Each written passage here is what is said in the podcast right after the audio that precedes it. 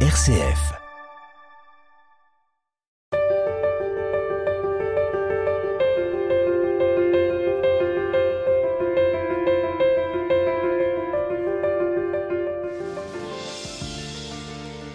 Père Emmanuel, bonjour. Bonjour. Je vais vous laisser vous-même prononcer votre nom parce que vous êtes d'origine brésilienne. Oui, oui, oui. Alors, le- oui, le nom de famille, il est, il est portugais, famille d'origine portugaise. Euh, C'est Albuquerque. Et en français, ça donnerait Albuquerque. Albuquerque. Le chêne blanc. Donc vous êtes d'origine brésilienne, on vient de le Oui. dire. Vous êtes curé de la paroisse Saint-Pierre-Saint-Paul à Grenoble. Si vous deviez présenter en quelques mots cette paroisse, comment est-ce que vous vous y prendriez Alors, la paroisse Saint-Pierre-Saint-Paul, c'est la plus jeune paroisse du diocèse, puisqu'elle a été érigée il y a à peine deux ans. Elle a été érigée le 1er septembre 2021 dans un désir pastoral missionnaire d'évangélisation euh, de toute cette partie euh, dans laquelle nous sommes. Donc, parlons du quartier Mistral. C'est un mélange de quartier résidentiel, quartier populaire. Donc, l'é- l'évêque à l'époque, il a eu le désir de déployer un peu cette mission ici. C'est un, un, un quartier où il a beaucoup de collèges, beaucoup d'écoles publiques et privées. Donc, avec un- une pastorale des adolescents aussi qui a beaucoup de potentiel. Donc c'est une, jeune paroisse de deux ans qui apprend à devenir une paroisse, qui apprend à se connaître, qui apprend à accueillir, à se déployer. Voilà. Et c'est à vous qu'elle a été confiée, cette jeune paroisse. Elle a été confiée à un jeune prêtre C'était à, c'était à moi oui, qu'elle a été confiée. en 1983. Oui, Voilà, ça. vous êtes né en 1983 au Brésil. Je précise que vous êtes un prêtre incardiné dans le diocèse de Grenoble. Incardiné, ça veut dire que vous avez été ordonné euh, prêtre ici dans le diocèse et pour le diocèse et que vous n'êtes pas un prêtre brésilien euh, qui a été envoyé en France. Voilà, c'est ça. Je ne suis pas ce qu'on appelle un prêtre fidei-donum, donc un prêtre qui part en mission dans un autre pays, ni un prêtre étudiant qui est euh, pour pendant un temps une durée limitée. Je suis incardiné, j'ai été ordonné en 2014. Et comme j'aime bien dire, j'appartiens au diocèse de Grenoble-Vienne. Votre vocation, elle est née au Brésil? Oui. Votre vocation de prêtre? Oui, oui, oui, oui, oui, oui. Vous vous en souvenez précisément ou ça a mûri dans le temps? Non, non, je me souviens précisément parce que je ne viens pas d'un milieu euh, catholique pratiquant. Je suis né dans une famille assez modeste euh, vers Brasilia. Mes parents se sont séparés quand j'étais euh, tout petit, j'avais deux ans.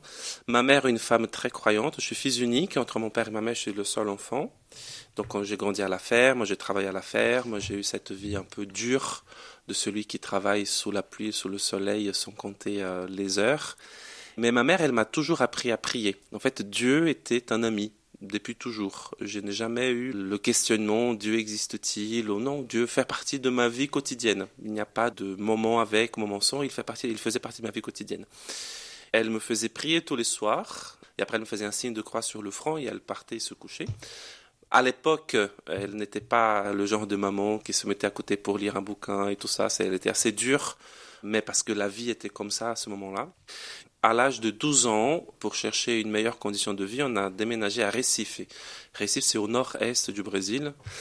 Et donc, pendant les trois premières années, c'était très compliqué. On n'avait pas où habiter. C'était, il avait ma mère, une tante, le fils de ma tante, donc et moi, c'est un peu ma famille. euh, Ce cousin, c'est comme c'était mon frère. On a, on a grandi ensemble. Et euh, un jour, on est arrivé dans un quartier où on a loué une petite maison. Et il y a des voisins qui m'ont invité pour aller à la messe. Je suis allé parce qu'à l'époque, comme tout adolescent qui essaie de se faire accepter et accueillir, je, disais toujours oui à tout. euh.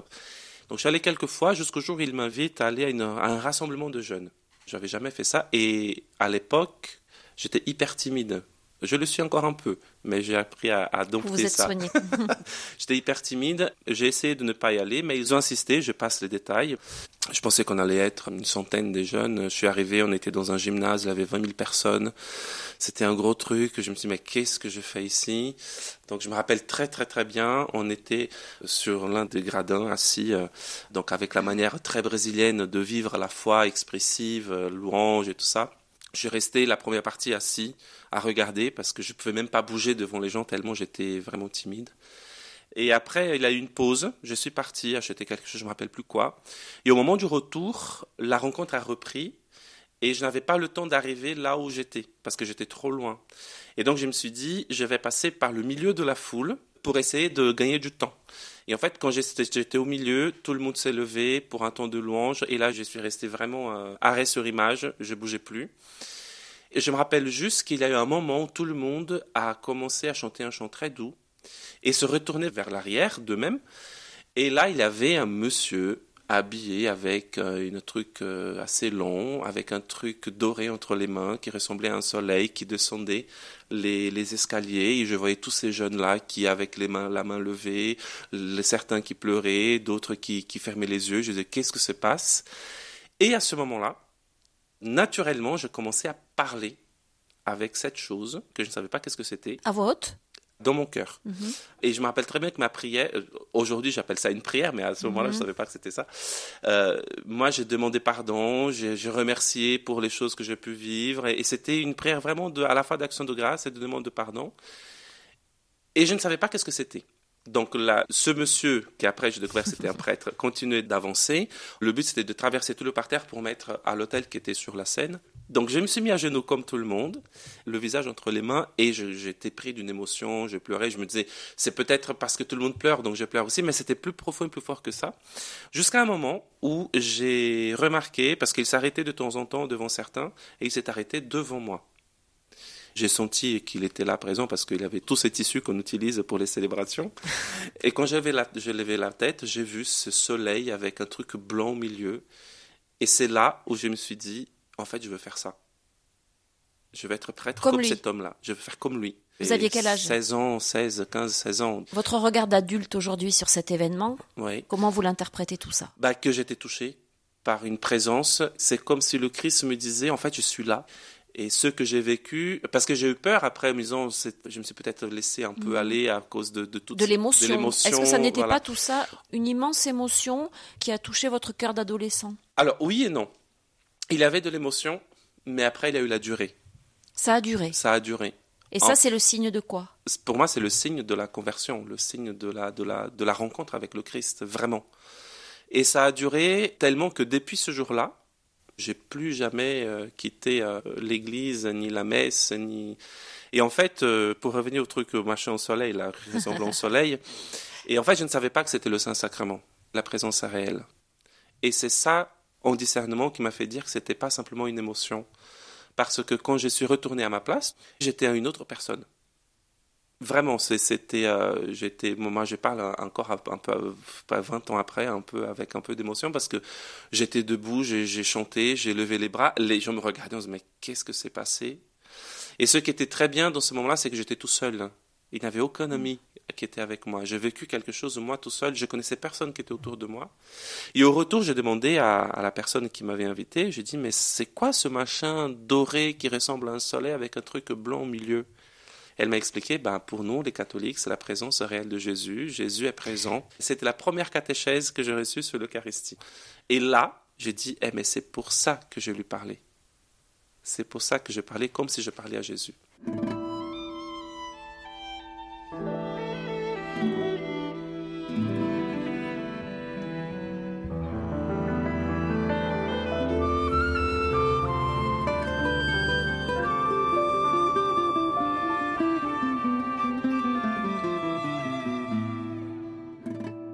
Qu'est-ce que ça veut dire la présence réelle pour vous, Père Emmanuel Parce que techniquement parlant et d'un point de vue euh, purement euh, rationnel, c'est un objet. Est-ce que Dieu peut être présent dans cet objet? Qui peut le plus peut le moins. S'il a pu s'incarner, on, célèbre Noël aujourd'hui, s'il a pu s'incarner et venir jusqu'à nous, mourir et ressusciter, il peut bien se faire présent dans un petit bout d'aussi.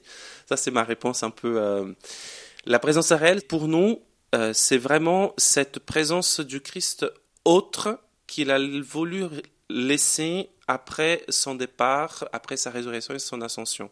Et tout est basé, fondé, ancré dans sa parole lorsqu'il dit à ses disciples, à la dernière scène, faites ceci en mémoire de moi. Donc chaque fois qu'un prêtre célèbre l'Eucharistie, et ce n'est pas par le mérite du prêtre, hein, euh, ce n'est pas parce que nous sommes des super-héros, nous sommes des... c'est parce que le Christ en a voulu ainsi, et indépendamment de ma misère, de mon péché, de ma faiblesse, à ce moment-là, et seulement à ce moment-là, lorsque je célèbre, le Christ se fait présent pour nourrir son peuple. C'est le plus grand mystère pour moi de la, de la foi, comment effectivement un Dieu peut être présent dans un petit morceau sans levain qui n'a pas de goût, mais qui peut transformer une vie. C'est pas du symbole. C'est pas du symbole. Le symbole, ça serait, ceci ressemblerait à la présence. Le Christ l'a dit, ceci est mon corps. Il n'a pas dit ceci ressemble à mon corps, ceci est mon corps. Et là, on est dans le domaine de la foi. Moi, je dis souvent quand j'ai quand j'ai une messe où il y a beaucoup de personnes, une messe de Noël par exemple, qu'il y a beaucoup de personnes qui ne viennent que pour cette messe-là, je dis ici, il y a un miracle qui s'est passé. Ne me demandez pas comment ni pourquoi. Je ne sais pas comment ça se passait. Je sais juste que le Christ est là au milieu de nous parce qu'il nous aime c'est un peu cette présence d'amour qui n'est pas là ni pour juger, ni pour, euh, ni pour séparer, ni pour, mais qui est là pour nous dire je suis présent. Je suis là. Je suis là. Et c'est un peu ce que j'ai vécu en fait, sans le savoir, de manière intellectuelle. Et c'est ça qui m'a fait comprendre, c'était pas simplement de, de l'émotion, c'est que c'était du vécu dans la chair, dans mon cœur. Et après, ça a duré. Et euh, j'ai disais, euh, j'ai dit à certains amis, euh, j'ai vécu une crise d'ado à l'envers. Normalement, les ados font leur crise en quittant l'église. Moi, j'ai passé ma vie à la paroisse pendant mon adolescence, à tel point que ma mère, parfois, elle n'était pas contente parce que j'étais plus à la paroisse qu'à la maison. Mais bon, bref. Alors justement, cet événement a transformé votre vie au point que vous avez décidé, alors de manière peut-être un peu informelle à ce moment-là, mais de de donner votre vie euh, mm. au Christ et vous êtes devenu prêtre. Est-ce que euh, c'est culpabilisant d'être prêtre quand on est fils unique? Oui. Oui. En tout cas, euh, pour moi, ça l'a ça, été pendant longtemps. Fils unique, famille pauvre avec euh, un potentiel quand même, euh, je n'étais pas le plus bête des garçons, donc avec un potentiel de devenir quelque chose d'important, d'avoir beaucoup d'argent, etc., En tout cas, beaucoup d'argent. De faire une carrière. De faire une carrière. Et, d'avoir... et de mettre votre mère à l'abri voilà. et votre famille. Et je viens d'une culture où les enfants prennent en charge les parents. Ça fait vraiment partie de notre culture. Donc une fois que je me suis posé la question du sacerdoce, la première question c'était celle-là. Quid de ma mère? Qu'est-ce que je vais faire avec ma famille? Pendant un certain temps, j'ai hésité en me disant est-ce que c'est la bonne décision euh, ou est-ce qu'il faut que je sois d'abord euh, fils avant de d'être prêtre. D'être prêtre. Et en fait, ce qui était beau, c'est que ma mère, au début, elle n'a pas trop pris au sérieux cette décision parce que, comme tout adolescent, tous les mois, j'ai changé d'envie de, de, faire d'être quelque chose. Et, euh, et j'ai commencé l'année d'après cet événement à aller au séminaire une fois par mois pour faire un, parcours de discernement. C'était une fois par mois le samedi matin, je devais partir à 5 heures du matin parce que c'était loin, euh, voilà. Et c'est là où ma mère a vu que c'était sérieux. Et petit à petit, quand elle a vu que c'était sérieux, elle a commencé à se dire mais je peux pas ne pas voilà. Mm. Et ma mère, c'est une sage en fait. Malgré toute la chance qu'elle a pu vivre, elle, elle, elle sait bien faire la part des choses.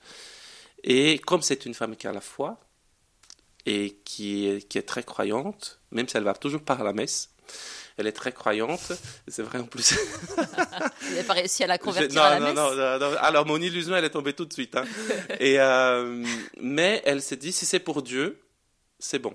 Mais le plus dur, c'était même pas le fait de devenir prêtre un jour. Le plus dur, c'était le fait de quitter le pays pour vivre en Europe. C'est-à-dire que non seulement vous êtes devenu prêtre, mm. mais vous avez quitté euh, le Brésil assez tôt. Vous êtes en Europe depuis plus de 20 ans Depuis 2005. Pourquoi? J'avais fait ce parcours de discernement, j'avais commencé le séminaire au Brésil, dans le diocèse où j'étais. Et après, pour des questions personnelles et aussi pour aider un peu à la maison, j'ai décidé de quitter le séminaire. Et une euh, personne qui était dans le groupe de formateurs du séminaire, elle m'avait proposé de faire une expérience de trois mois à la communauté de béatitude en France du coup parce qu'il n'avait pas de maison euh, au Brésil. Et bon moi j'ai un peu grandi dans le ma foi un peu grandi après cet événement là dans le milieu du renouveau charismatique et tout ça. Donc elle m'avait proposé de venir en France pour passer trois mois pour connaître la communauté. J'ai accepté euh, après avoir parlé avec ma famille parce que c'était pour trois mois et parce que je me suis dit, je ne vais jamais avoir cette possibilité d'avoir un voyage. Et là, c'était, je vous avoue, à tous les auditeurs, c'était vraiment intéressé, matérialiste. Je me suis dit, je ne vais jamais avoir la possibilité de, faire un voyage en, Europe. tout frais payé. Donc, euh, ça serait quand même bête de, de laisser passer la, la, possibilité. Donc, je suis arrivé en France en octobre 2005, à Blagnac, et euh, où je suis resté euh, un mois à Blagnac. Après, je suis parti près de Lourdes pour les deux mois qui me restait dans la maison de la communauté dans un petit village qui s'appelle Naï. Et, euh, et, en fait, au bout de trois mois, je me suis dit, bah, qu'est-ce que je fais? Et finalement, je suis resté quatre ans dans la communauté. Et en 2009, j'ai décidé de quitter la communauté pour rentrer chez moi, pour des raisons diverses et variées aussi, parce que la communauté traversait une période compliquée à ce moment-là. Mais la prêtrise était toujours dans votre cœur? Toujours, toujours, toujours. Et là, entre euh, le départ de la communauté et l'arrivée au Brésil, j'avais un camp de jeunes à Lourdes. Mon dernier truc avec la communauté, mon, mon dernier, il avait un séminariste du diocèse de Grenoble qui me dit l'évêque de Grenoble est en vacances à côté de Lourdes. Je sais que tu quittes la communauté, tu ne veux pas le rencontrer? Monsieur de Kerimel à l'époque. Hein. Donc je l'ai rencontré. Après, je suis rentré au Brésil. Et quelques semaines, semaines après, Monseigneur m'envoie un message en disant que si je voulais faire une expérience dans le diocèse de Grenoble-Vienne, je pouvais venir. Et j'ai dit, mais qu'est-ce que je fais maintenant? Et donc j'ai repris, euh, ma mère, ma tante, mon cousin, on a discuté. Elle a dit, conseil de famille. Conseil de famille. et elle a dit, mais vas-y. C'était un peu de la folie parce que je ne connaissais absolument rien ici. Et donc j'ai débarqué ici en septembre 2009. Les montagnes, la neige, le froid, le Dauphiné, l'Isère. Rien, rien ne vous était familier. Rien, rien, rien. C'était vraiment, c'était vraiment. Et pourtant, c'est ici que vous êtes euh, finalement devenu prêtre, qu'on vous a confié une paroisse. Est-ce que c'est un peu chez vous ici? Oui, oui, c'est un peu chez moi. Je trouve que la vie, elle est faite de rencontres. J'ai dit souvent, je n'ai jamais voulu ou décidé de venir en France. Je, jamais, je me rappelle très bien, euh, quand j'étais au séminaire au Brésil en 2003-2004, euh, on habitait dans un quartier vraiment, vraiment très pauvre. On a, ma mère faisait une espèce de petite dépression. Euh, elle n'avait pas de travail, ma tante non plus. Euh, la culpabilité de se dire, euh, moi j'aurais pu aider. Et euh, je suis rentré à la maison euh, pour un, week-end. Ça fait vraiment un peu euh, le gars qui s'essaye de, de, devenir victime de, de l'histoire ou de la vie. Mais je me rappelle très bien, j'avais même pas de sac pour porter mes, mes affaires. J'étais dans des sacs plastiques. On habitait en haut d'une colline et je descends, en descendant la colline, après avoir vu toute la situation, je me rappelle que j'en pleurais et je disais au Seigneur, c'était ma seule prière, j'accepte tout j'accepte tout. voilà, le feu de la jeunesse euh, convertie. Je veux te donner ma vie. J'accepte tout, sauf devenir missionnaire. Pourquoi? Parce que je ne voulais pas quitter le Brésil. C'est raté. C'est complètement raté, oui. Et ceci explique le fait que j'ai dit que la vie a fait de rencontres, parce que j'ai jamais choisi la France. Mhm. Votre liberté là-dedans, mm. elle est où? Ma liberté, elle est, elle est entière et pleine. Je ne me suis jamais senti obligé de venir. Chaque fois que j'ai pris une décision pour aller vers le ministère sacerdotal, pour euh, continuer ma vie de missionnaire, entre guillemets, j'ai toujours choisi de manière consciente, en me disant, c'est là-bas peut-être que le bon Dieu a besoin de moi. J'ai ma vie, j'ai une sensibilité, j'ai des désirs, j'ai des rêves comme tout le monde, mais j'ai donné ma vie. Et la seule personne qui peut savoir là où ma vie elle est importante, c'est le bon Dieu. Et pour que je puisse savoir ça, il passe par les personnes. Donc vous avez quand même fait des choix à un moment ah, donné. vous auriez pu dire non. J'aurais pu dire non, comme j'ai envisagé de dire non plusieurs fois, de me dire non, c'est trop, c'est trop loin, ou c'est. Je disais une fois à Monsieur de Kerimel, Monseigneur, vous savez, ma plus grande richesse a été celle d'être d'être pauvre, parce que la pauvreté, elle m'a appris à accueillir la vie comme elle vient, et pas comme je voudrais qu'elle soit. Parce que quand on est pauvre, quand on ne sait pas si on va manger le soir, on ce qui a été votre cas. Ce qui était mon cas. On n'a qu'une seule raison d'être, c'est de vivre le temps qu'il nous a donné de vivre maintenant. Je ne peux pas choisir de savoir où est-ce que je serai dans un an, dans une semaine, demain. Je ne peux choisir que de vivre maintenant. Et je pense que c'est la plus grande richesse d'accueillir la vie telle qu'elle vient. Et c'est assez paradoxal, parce que la vie telle qu'elle vient, c'est peut-être de la souffrance, mais dans cette souffrance, il y a la vie qui se manifeste par les rencontres, par les personnes. Je trouve que la, culture brésilienne, elle est pétrie de ça. On a naturellement une confiance dans la vie.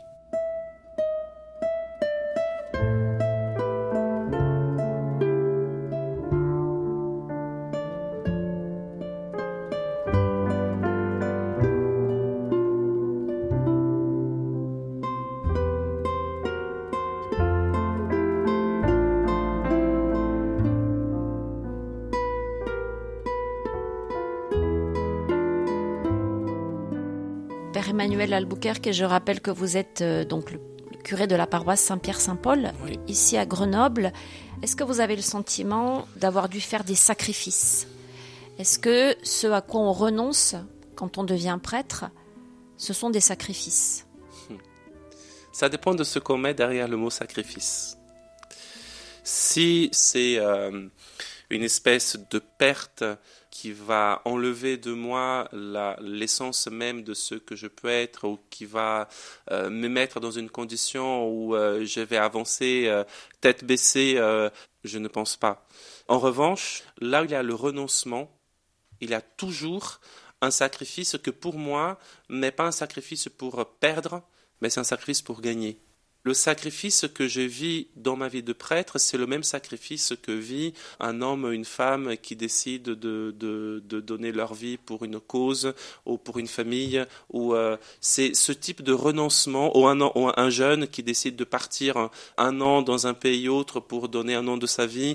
Euh, c'est le même sacrifice que vous, vous vivez euh, quand vous devez aller écouter un prêtre qui parle trop à Grenoble parce que vous trouvez que c'est peut-être intéressant. mais côté, vous laissez votre famille, vos amis. C'est le même sacrifice. À vous, c'est votre vie entière que vous avez euh, consenti à donner. Le renoncement qu'un prêtre fait, ça n'est pas rien quand même. En fait, je vois ça de deux manières. Si j'ai profondément le sens que ce renoncement ou ce sacrifice, peu importe le mot qu'on utilise, ce sens-là, c'est pour plus de vie, je vais le vivre. Le jour où on se rend compte que ce renoncement, il est vide de sens, ça veut dire qu'il a un problème.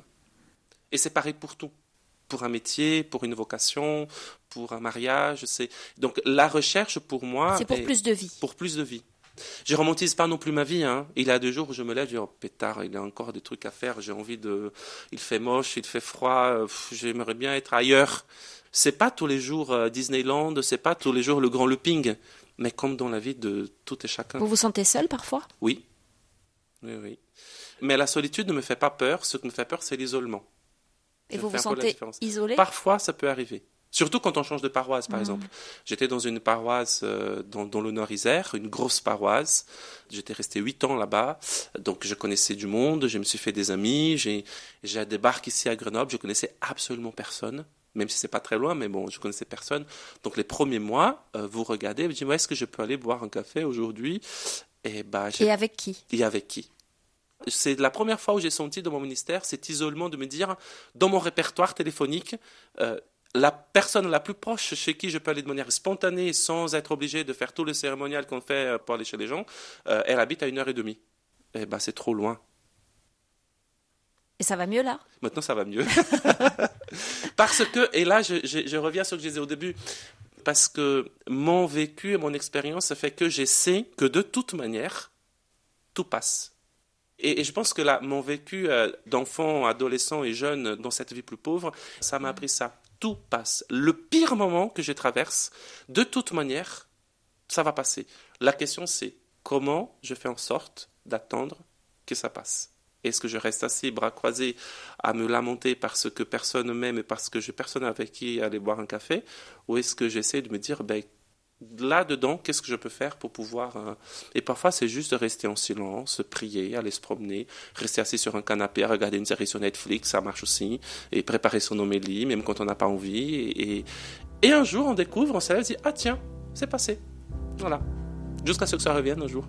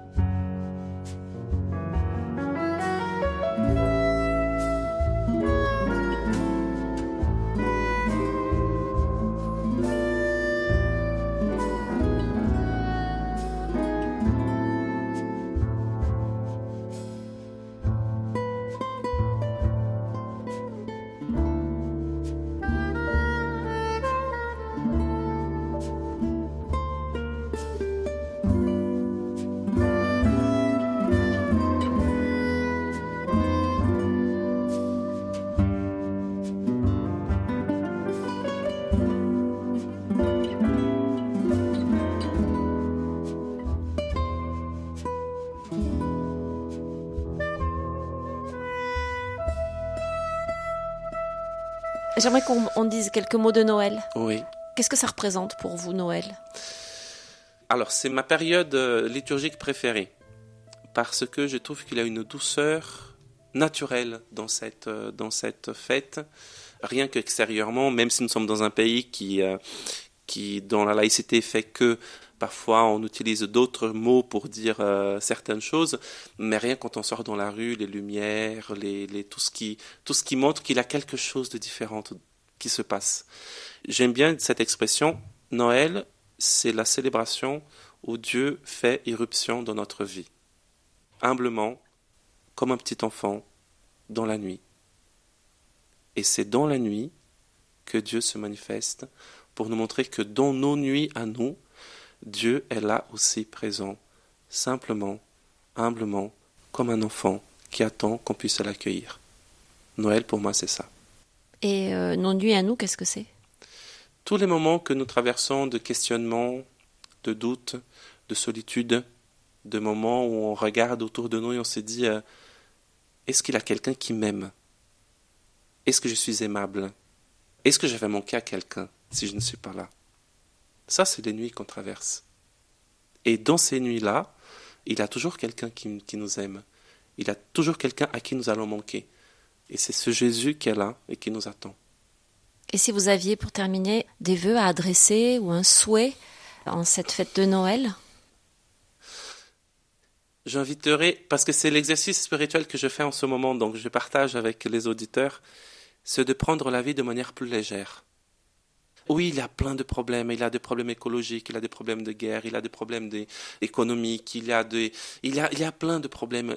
Et si on essayait de regarder la vie avec euh, beaucoup plus de légèreté, beaucoup plus de calme, beaucoup plus de se dire, mais la vie, elle est là. Et comment je peux la déployer avec celui qui est à côté de moi? Moins de jugement, moins de préjugés, plus de bienveillance, plus de fraternité. fraternité plus de regard où l'autre regarde et dit euh, Tiens, ce regard-là, il me relève. Pour le pape François, il a dit quelque chose euh, au GMJ de Lisbonne qui m'a beaucoup touché. Il dit Le seul moment où nous avons le droit de regarder quelqu'un de haut, c'est pour le relever. Vous voyez? Et je pense que c'est ça qui nous manque parfois. On veut tellement avoir, on veut tellement savoir, on veut tellement comprendre qu'on oublie que l'essentiel c'est de vivre. Et vivre, c'est être avec l'autre, le regarder avec un regard qui relève, un regard qui redonne vie, un regard qui redonne l'espérance. C'est très poétique, c'est très beau à dire, ce n'est pas facile, mais c'est possible.